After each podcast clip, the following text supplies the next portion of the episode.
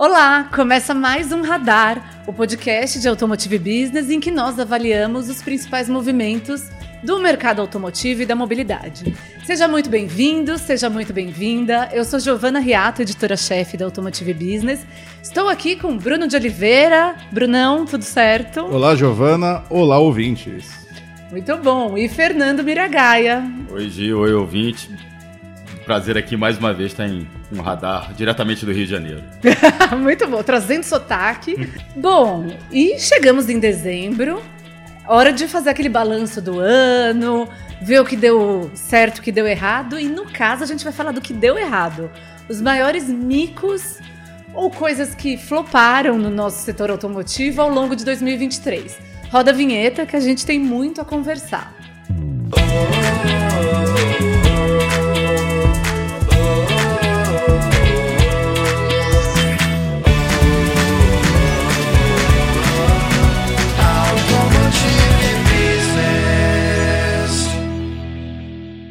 Então, bora falar dos micos do setor automotivo em 2023. A gente separou aqui, né, na no nossa conversa pré-gravação, nossa conversa em off. Nossa cola, né? É isso aí, nossa colinha. Cinco tópicos relevantes que rolaram, movimentos importantes desse ano, que não deram muito certo. E acho que a gente pode começar a falar sobre a iniciativa do governo para fomentar a renovação de caminhões que acabou que não saiu muito do lugar, né? É, a expectativa era grande em torno de, da, desse programa, que ele surgiu dentro de um contexto ali para fomentar a venda de veículos leves. Era um pleito da indústria das montadoras para tentar desovar, ou tentar pelo menos injetar um pouco mais de volume nas vendas que estavam vindo muito baixas. E ali nas negociações com o governo acabaram colocando de última hora que o programa deveria também contemplar caminhões e ônibus também, né?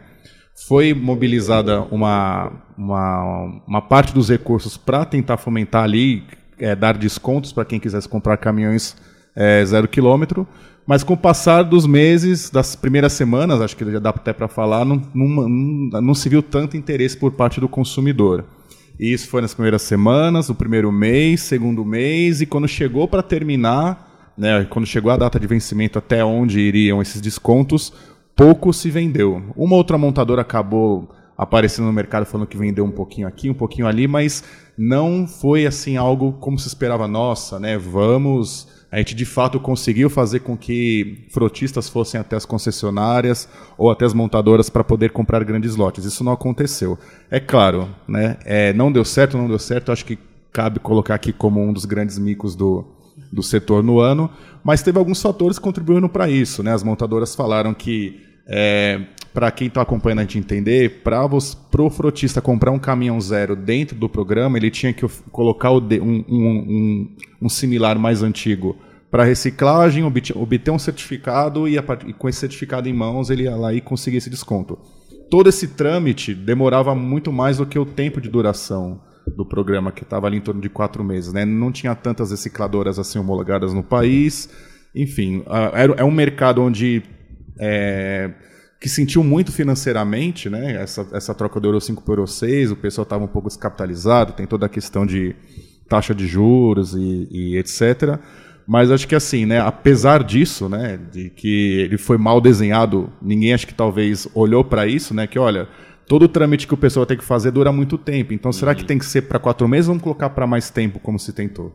Então, acho que por conta disso podemos ratificar que foi um grande mico esse ano. É, eu acho que Sim. foi um. Pareceu assim, não que foi, né? Não era essa a intenção do governo nem da, das montadoras, mas pareceu um puxadinho meio né, completamente né? quando você faz de última hora. Você fez aquele plano para os veículos leves que teve seu sucesso dentro da sua proposta. A gente pode até debater isso se foi certo ou errado, mas alavancou as vendas de, um, de uma certa maneira, mas você foi para um segmento que é muito mais sensível a outros fatores, né? como você falou. Você tem a transição para o Euro 6, você tem a questão de juros, é um, é um setor que depende muito de crédito, e eu acho que também não ficou claro, e até o governo fez um, fez um meia-culpa sobre isso, não ficou claro como é que era essa entrega desse caminhão usado né? nessa, nessa jogada toda, como é que ia ser esse processo, o que, que ele ia trazer de benefício e aí pensando até não só no frotista, mas até no caminhoneiro autônomo, né? Então não ficou muito claro. Então acho que realmente foi mal comunicado, mal planejado que era uma, um programa que demandava muito mais tempo e tinha que vir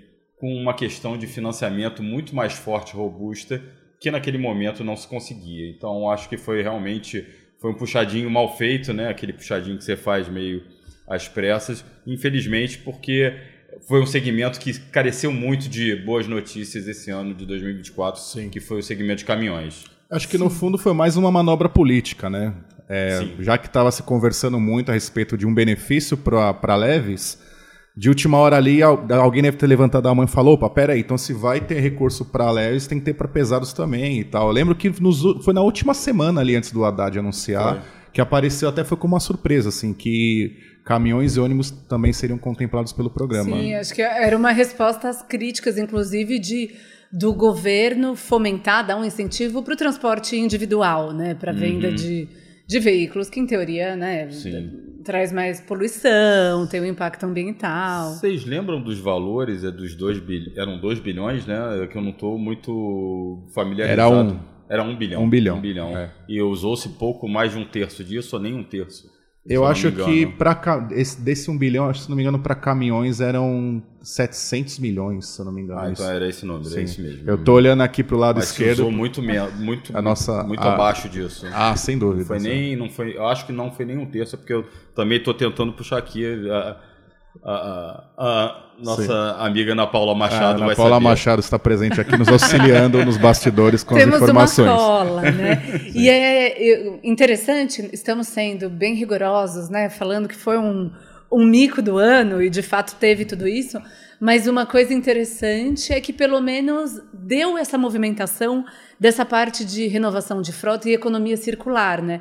Isso também foi um gargalo não tinha estrutura, porque tinha que partir das concessionárias, né, da desti a destinação da reciclagem do veículo. E essa estrutura não estava dada, né? Então não tinha como acontecer. É, ninguém vai falar que, que o programa não foi bom, mas alguém precisa falar, eu acho que a gente tem que fazer isso aqui. É, é uma coisa que apareceu de alguma forma para ajudar acabou escancarando todos os problemas e deficiências que, que ainda existem aqui no país em termos de reciclagem veicular, né? Sim, Exatamente. a gente ainda não tem nada pronto. Mas talvez tenha sido um sacode bom para para Olha, preparar para uma futura sim, renovação é. de frota. É, né? e, e, o que é interessante é que, assim, é, em tese, esse programa ele beneficiaria não grandes frotistas, né? Porque a, é, a dinâmica da renovação de frota com, com, esse, esse, com esse público assim, ela é completamente diferente, né? Os caras compram muitos caminhões, os descontos são muito maiores e é tudo bem certinho, planejado, enfim, é sazonal, etc.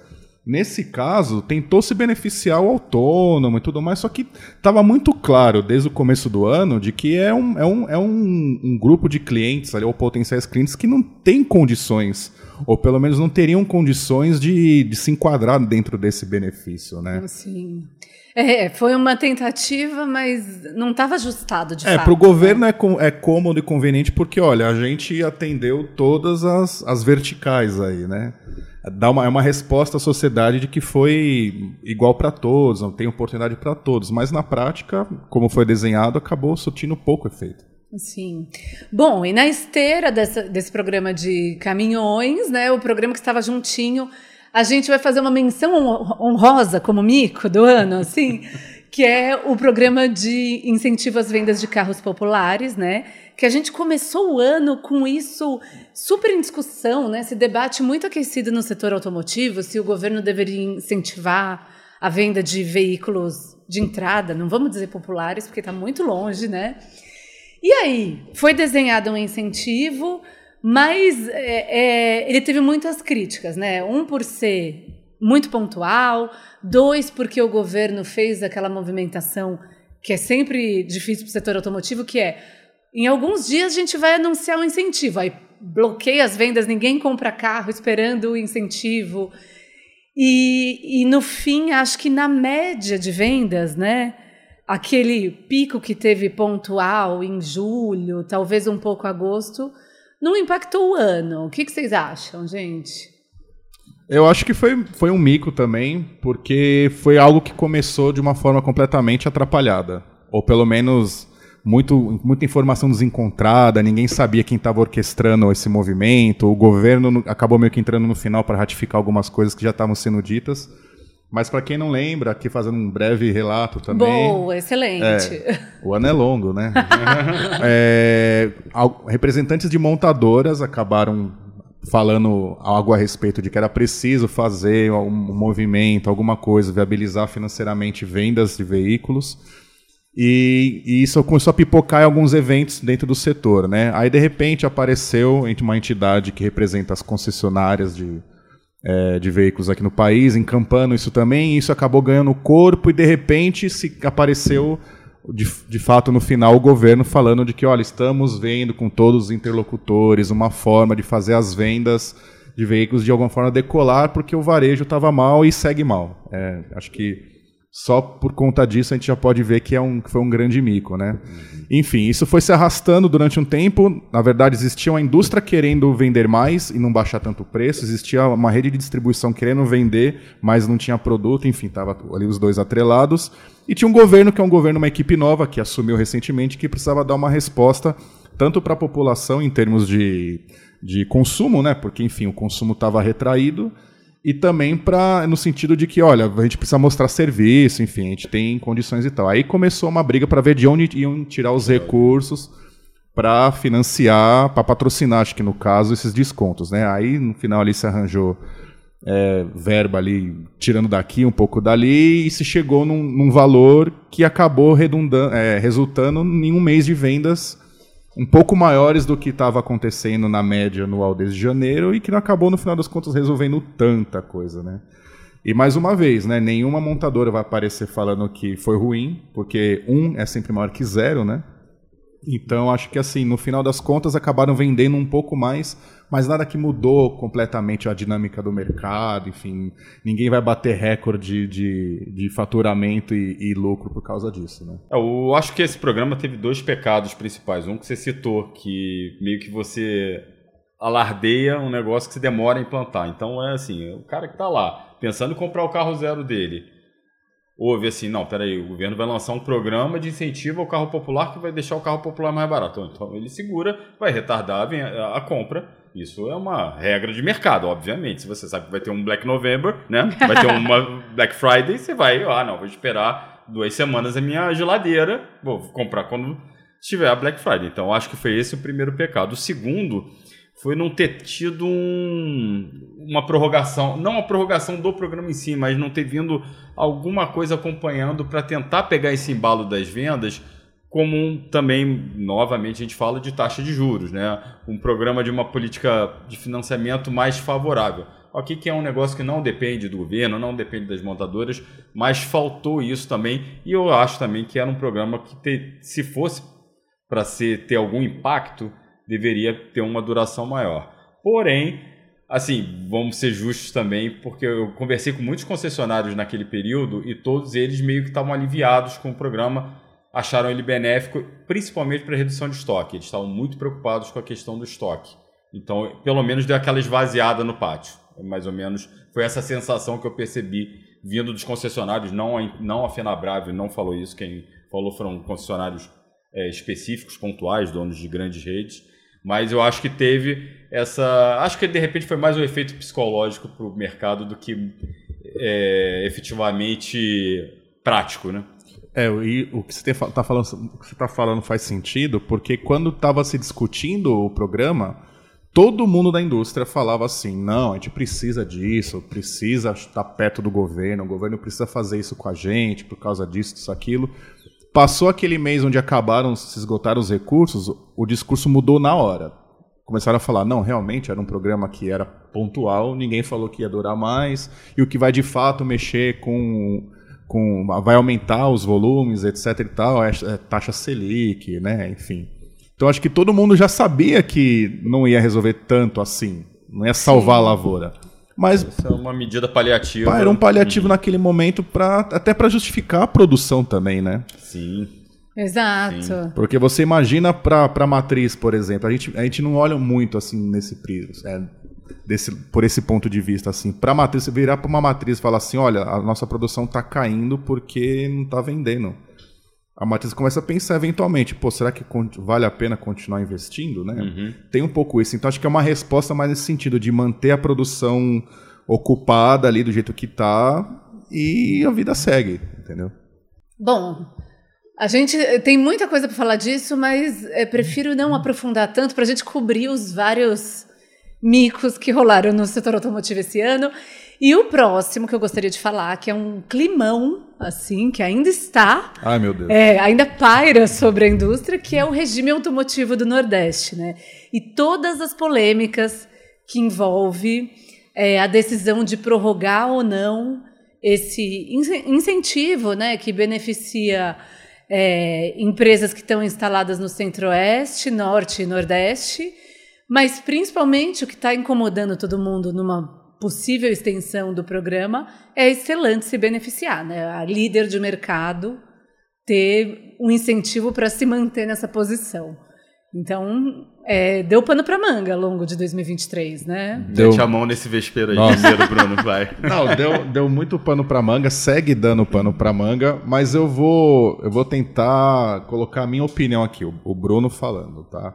Eu acho que foi um mico, porque, o, na verdade, assim, o, o que foi um mico disso tudo foram a, foi a guerra entre montadoras. Eu achei que, assim, algumas montadoras aqui do eixo sul-sudeste se juntaram numa numa coalizão, numa espécie de coalizão contra a Stellantis, que eventualmente é a, a principal beneficiária do, da, da, extensão dos incentivos. Eu acho que assim, as empresas podem de alguma forma defender seus pontos de vista, seus interesses, mas acho que foi muito esquisito, sabe? Não precisava ter criado um clima tão de nós contra eles assim. Até mesmo porque se alguma delas tivesse em operação no Nordeste, elas também não estão fazendo a mesma coisa, sabe? Então Sim. acho que aquela coisa de se juntar, de ir em Brasília em conjunto, de colocar disclaimer em jornal de grande circulação aqui em São Paulo, acho que foi um pouco desnecessário isso. Foi um mico, né? Acho que dava para ter sido um pouco mais elegante. E eu acho que expôs uma, uma fissura na, entre as montadoras, né? No momento que elas precisavam mais se unir. Se unir. Eu acho que minha opinião também como como pessoa física, tá? É, eu, fico, eu acho que pegou mal, entendeu? E sem querer defender um lado ou outro, não é, não é essa questão, mas acho que tudo pode ser conversado. Né? Acho que o país a gente já vive uma polarização tão grande então, tantas outras esferas que não precisava as montadoras terem se polarizarem agora, né? Não Sim. é o momento, inclusive. É, eu acho que tudo é conversado. Você pode renegociar, você pode procurar meios de manter o incentivo. E tem aquela velha história, né? Quem está fora, quem trai, quem está quem está dentro não quer sair. Então, como você falou, né? Se tivesse mais fábrica no Nordeste ali de outras montadoras, não teria essa chiadeira toda. E eu, aí eu acho que é tudo, tudo é negociável, tudo acho que o incentivo para o Nordeste, eu, eu acredito aí também, mais uma vez, como pessoa física, que opinião minha, é importante.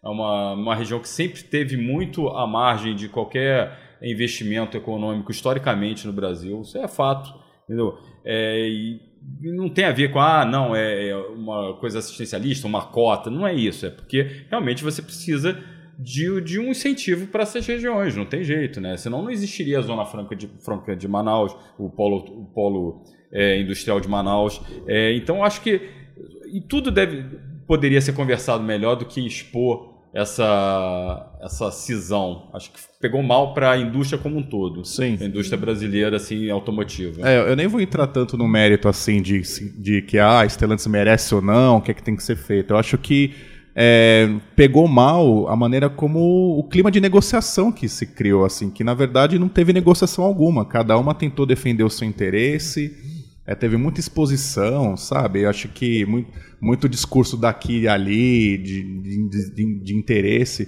E o que, o que é engraçado é que existe no Brasil é, um agente que poderia muito bem moderar isso, que no caso é a Anfávia. Ela poderia ter, de alguma forma, isso também o Bruno como pessoa física, tá utilizando o termo do, do Mira. Ela poderia ter entrado nesse, nessa, nessa, nesse campo de batalha e tentar articular melhor, enfim, né? Para manter um clima de de, de diplomacia, digamos assim. Só que aí ela se reservou no direito de falar de que ela não se mete é, em questões que dizem respeito individualmente para É, cada da montadora, só que ele é uma associação, né? Então, Que representa as montadoras. que representa as montadoras, né? Então acho que escancarou acho que um- uma, uma, uma, uma falta de tato nas, Sim. né, na- no- nos diálogos entre as partes envolvidas. Acho que. E uma coisa que eu- é relevante é que, no fim, pega muito mal para a indústria como um todo, né? Porque é um setor que tem. As pessoas apontam muito o dedo para o setor automotivo, né? Essas questões de. Quando a gente pensa em problemas da mobilidade nas cidades, às vezes o setor automotivo paga essa conta. É, impacto ambiental e tudo mais. E aí fica esse clima de falta de transparência, né? Porque uma fala, a outra fala o oposto, aí joga um número, e essa briga muito pública também acaba acontecendo isso, né? A- impressão da sociedade, né? É, do É, ponto de vista do "Nossa." consumidor, imagina, né? O cara deve estar pensando, meu, eu quero trocar de carro.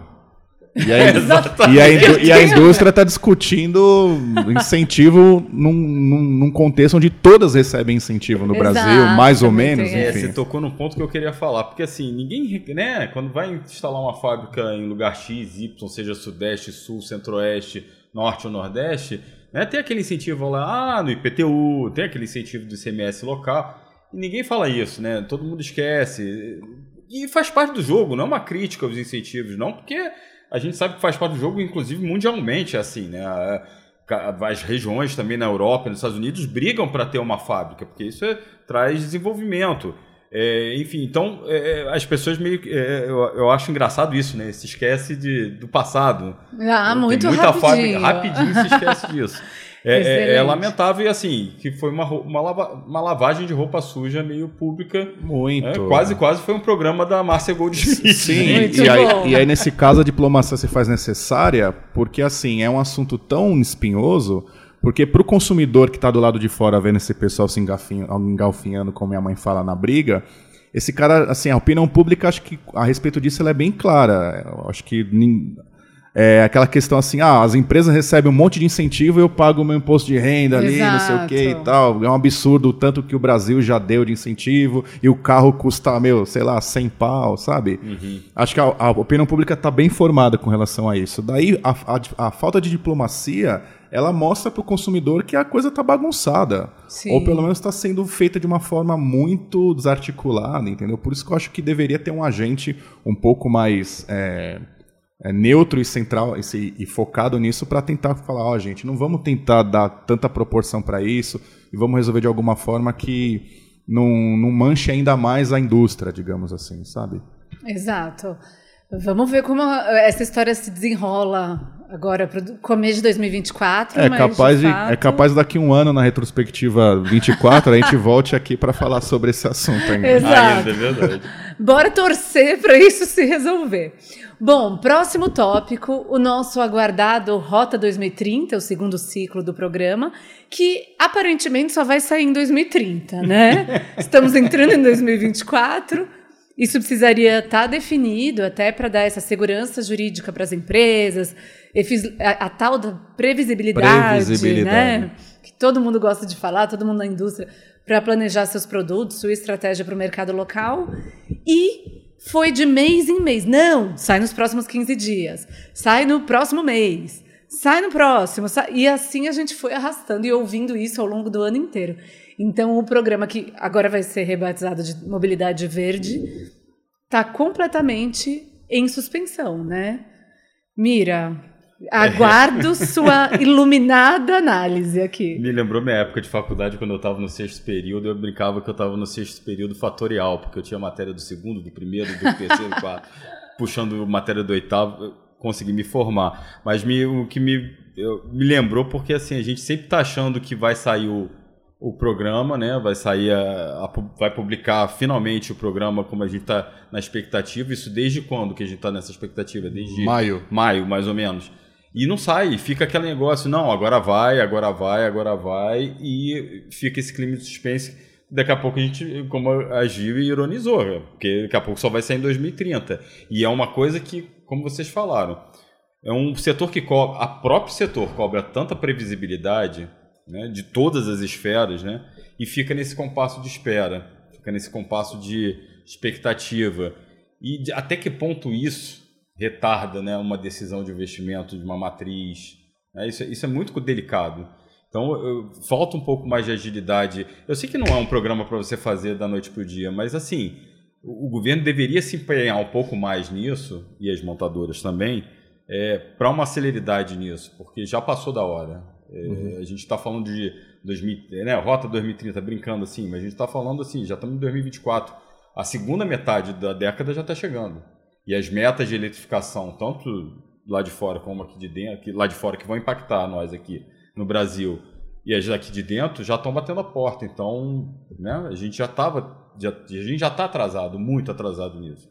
Então, foi uma, realmente foi uma decepção, porque a gente esperava que pelo menos até setembro esse programa a gente teria uma clareza melhor desse programa e a gente não teve isso. É desde que Geraldo Alckmin assumiu como ministro do MIDIC e vice-presidente da República, ele vem falando em todas as oportunidades possíveis no café da manhã com a comissão dele lá, até evento da Fiesp, que o foco da, do, da, do, da agenda né, do, do ministério dele é a neo-industrialização. Então ele vem batendo isso em todas as, as tribunas, né? possíveis, ele falando sobre Mesmo isso. sem ser perguntado sobre Mesmo isso. sem ser perguntado. De manhã a gente não fala bom, bom dia para a esposa, ele fala neo-industrialização. Só que daí é, se fala tanto que o foco é na neo-industrialização, na, na, na, volta do, do, do, Brasil aí na, nas cabeças da industrialização, só que o principal programa ligado à indústria do, do país no momento, que seria no caso o, o Mover, né, o Mobilidade Verde barra Rota 2030, não anda.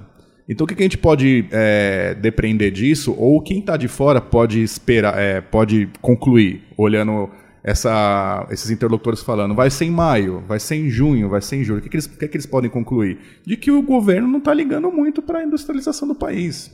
Sim, Entendeu? apesar da mensagem assim, olha, enfática, ninguém, né? ninguém está encampando isso, sabe? Olha, não, vamos, vamos finalizar isso, vamos sentar com as montadoras, definir os critérios e está aqui a regra do jogo. Então, quando vai se empurrando com a barriga, né? Que, Agora, que impressão que passa? Posso te fazer uma pergunta, Bruno? É, você acha que isso é mais tá, quem, que, que pode estar tá atravancando mais? São as montadoras, naquele ajuste fino, ou naqueles benefícios, naquela na coisa mais clara, na regra mais clara, ou a próprio governo que está meio que dormindo em berço esplêndido? Ou um conjunto dos dois fatores? Acho que é um conjunto, né? Porque paralelamente existem outras pautas importantes correndo aí, como teve a, a PEC 45 da reforma tributária, enfim. Teve, teve, teve CPI esse ano, entendeu? Teve várias uhum, coisas. Uhum. Mas acho que tem um pouco disso também, da, de se chegar num texto, aí o pessoal pega o texto e fala, opa, peraí, isso daqui não vai... Não isso aqui não está tão interessante para nós como montadora. O governo, tem como você alterar aqui? Ah, vamos alterar. Altera, daí chegou, ó, vem outra montadora. Opa, pera isso daí também já já vai, vai assim, não, não é tão interessante para a gente. Então, acho que é um pouco dos dois, uhum. entendeu? O que é a natural... Coisa fica encantada ali, é, né? o que é natural, a gente viu isso acontecer no Rota 2030, quando saiu Sim. lá, finalmente, lá no Salão do Automóvel de 2018, que o Temer foi lá no salão, cortou fita e, e anunciou. Nessa época tava um pouco isso, né? Quantas cilindradas vai ser, se vai, vai entrar isso, vai entrar aquilo e tal. E agora está acontecendo a mesma coisa, só que, pô, já aconteceu naquele momento e não, não, se aprendeu nada, né? Sim, até porque, claro, eu acho que também tem a questão de ser um novo governo, uma reorganização dos ministérios, né? O Ministério do Desenvolvimento foi extinto e voltou, mas tem essa equipe técnica, né? O Brunão bem disse, acho um, um ótimo ponto. Que tá lá, que muita gente, inclusive, tá desde o Inovar Alto, tá? Sim. Há décadas, assim. Então, é, as coisas precisariam caminhar mais rápido. Que ele vai sair, ele vai sair. E acho que um grande indício disso é que tem montadora já anunciando investimento em híbrido flex, por exemplo. Ah, esse é um ponto acho... que, que a gente vai falar no próximo radar. Isso, né? é. Por, nenhuma empresa ia sair assim divulgando valores se já não tivesse de alguma forma uma sinalização de que, olha, fica tranquilo que vai dar certo. Sim, a eficiência. Confia, Confia em mim. É, as metas de eficiência energética vão ficar mais apertadas, né? É. Mas eu acho que vale o destaque de, no meio disso tudo, a legislação não saiu do lugar, mas o rebranding do Rota 2030 para a mobilidade verde aconteceu. Então, Acho isso também um movimento muito curioso, né?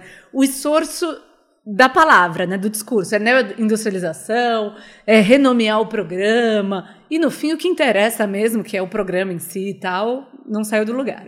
Bom, estamos gravando aqui no dia 4 de dezembro e em meio à nossa gravação você recebeu uma quentinha aí, né, Mira? Sim, do nosso repórter Vitor Matsubara, que está no, é, num evento da Renault e que falou que o Geraldo Alckmin, nosso vice-presidente e ministro, acabou de entregar que a Renault vai fazer um novo investimento em 2026, mas o mais importante, no discurso ele citou que mobilidade verde barra do Rota 2030 sai até dia 13 de dezembro. Então. A gente acabou é. de falar isso e vai, ele, ele, deu essa declaração, né? Deve ter algum espião aqui no é, estúdio. Com certeza. Aqui, exatamente. Fica é. mais uma vez comprovada a relevância do Radar Podcast. Exatamente. Influenciando exatamente. o governo. Mas aí, a promessa agora é dia 13. Agora, vamos lembrar também que já foi prometido para outras datas e não saiu. Vamos... A gente aguarda. É. Bora ver os comentários. Confiamos assim. em você, Geraldo. Muito bom. Bom, próximo tema aqui dos nossos micos de 2023: exportações de veículos. É, a Argentina afundou, nossas exportações afundaram junto, e parece que não há meios da gente fazer novos acordos, novas parcerias para conseguir vender os veículos brasileiros, tão defendidos pela nossa indústria, né? Como é, com um bom valor agregado, com tecnologia é, de olho no futuro e mesmo assim a gente não consegue dar vazão para outros mercados. O que está acontecendo? É, acho que todo mundo se pergunta, né? Isso, o que está acontecendo? Em algum momento agora dentro de alguma montadora deve ter uma equipe olhando os números de exportação e falando o que, que está acontecendo, né?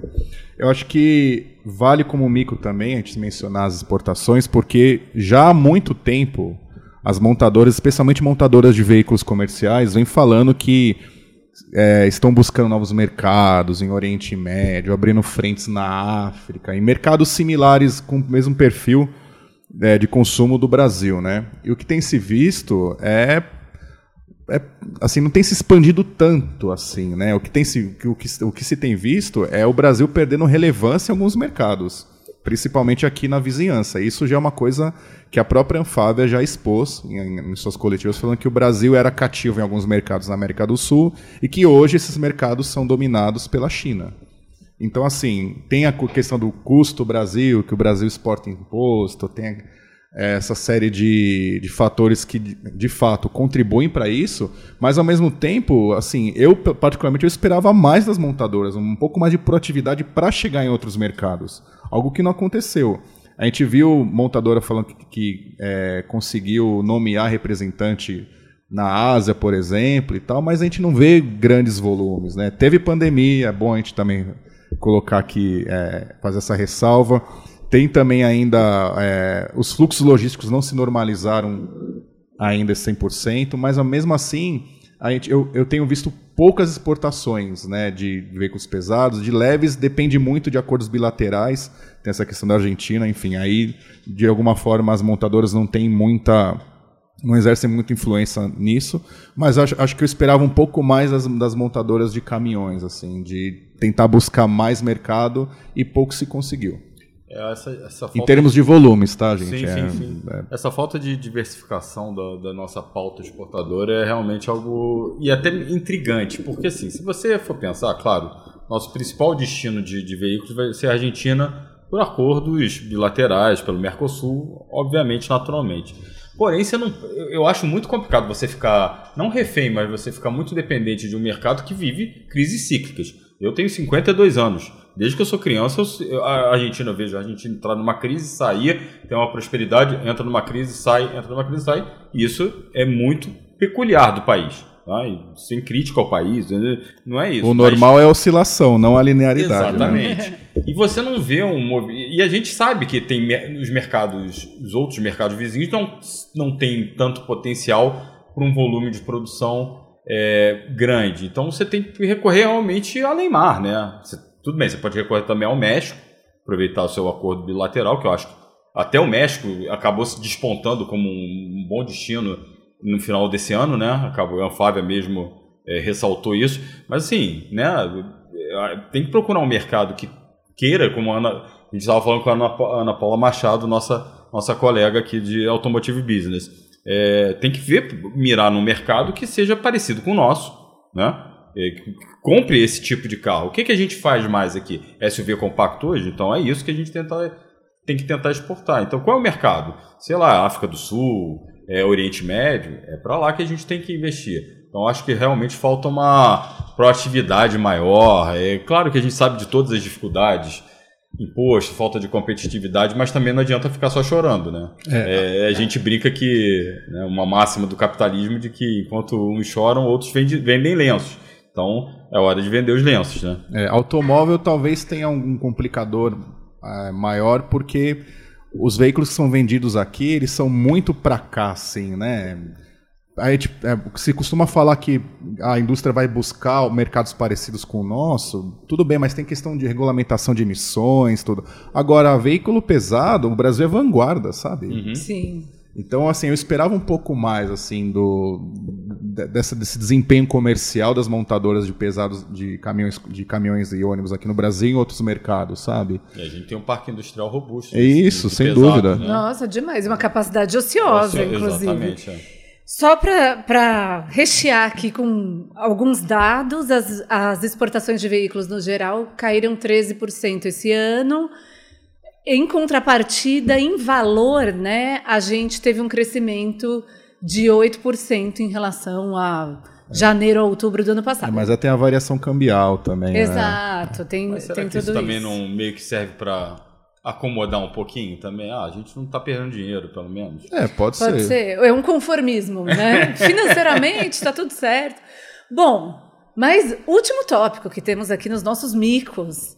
É, precisamos falar sobre, né, olha o sensacionalismo, o tan, fim tan, tan, do varejo automotivo, Nossa. gente. Também é, as vendas diretas é, respondem por mais ou menos, responderam ao longo desse ano por metade do mercado.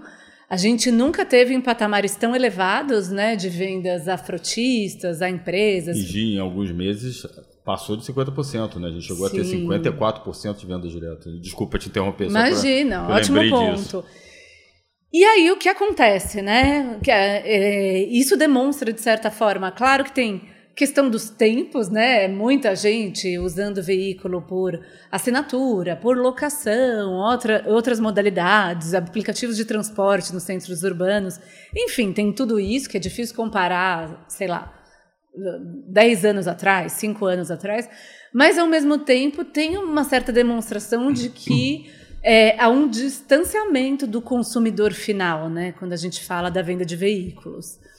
O que, que vocês acham que está rolando? Quer começar, Bruno? Por favor. Não, eu, eu, eu acho, assim, é, todos os consultores automotivos e especialistas assim de mercado falam é que realmente é, um, é, é muito elevado esse nível de venda direta. Não é saudável para a economia, nem para a própria indústria, e muito menos para a cadeia. Por quê? É, aí falando um pouquinho da visão de toda a cadeia, né? É, há uma queixa muito grande da parte dos concessionários, dos distribuidores, desse, dessa, do método como é feita a venda direta, porque eles né, na verdade, não participam quando são grandes frotistas, não é, não é via concessionária e há uma queixa muito grande, há, um, há uma guerra fria, inclusive, entre concessionários e montadores por causa dessa questão de vendas diretas. É, e todos os, os, consultores que eu falo, eles falam que isso não é saudável, que o ideal seria ter uns 35%, até pelo como você falou, o momento atual que a gente vive, que a pessoa não quer mais comprar um carro, ela prefere alugar ou, ou usar car sharing, enfim. Comprar um seminovo. Comprar um seminovo, exatamente. É, só que é, é, é uma coisa complicada, que você vai, parte do princípio que os caras ganham um desconto né, de, de 30%, vamos botar. É, a média, a, a média é isso, né? Isso, né? Então já é um desconto absurdo. É, ou seja, você está impactando as próprias margens da montadora, né? É, e você fica num. Eu acho que o nosso mercado está muito dependente dessas vendas diretas. E aí você pensa assim, nossa, imagina se tem uma bolha, não, não que isso vai correr, vamos bater na mesa, mas não é isso. mas se houver né, uma crise do setor específico de grandes frotistas, ou como isso vai refletir nas vendas da, da indústria. Sim. É preocupante. Não, tem um outro ponto, que é o seguinte: é, eu vejo hoje o, a, essa área comercial de veículos muito dependente da venda direta. Uhum. Bom, tá tudo. Tá, o varejo tá ruim, mas a venda direta tá segurando a onda. Beleza, então continua assim. Eu tô vendo um pessoal muito acomodado. Isso é perigoso porque, assim, você falou de bolha, etc e tal. Mas tem uma outra questão que é a seguinte: as loca, as grandes, os grandes frotistas eles estavam comprando um carro agora, ultimamente, muito rápido, porque eles passaram um tempo de pandemia sem, sem carro para comprar. Sim, então, até para acelerar o processo de renovação, se comprou muito carro nos últimos meses. Só que tem um problema. É, vai chegar um momento que essas entregas vão se normalizar. E a, a média da, da, da idade da frota vai voltar a um patamar normal e as locadoras vão fazer o seguinte: ah, a gente não precisa comprar tão rápido quanto estava sendo Sim. feito. E o que, que vai acontecer? Sim, com Exato, certeza. é. Vai ter, vai ter um impacto direto no- Sim. no- no- na indústria. É, eu acho que assim, tem essa questão de financiamento que acaba pesando na hora da, da venda? Tem. Isso todo mundo sabe, o crédito tá caro, etc e tal.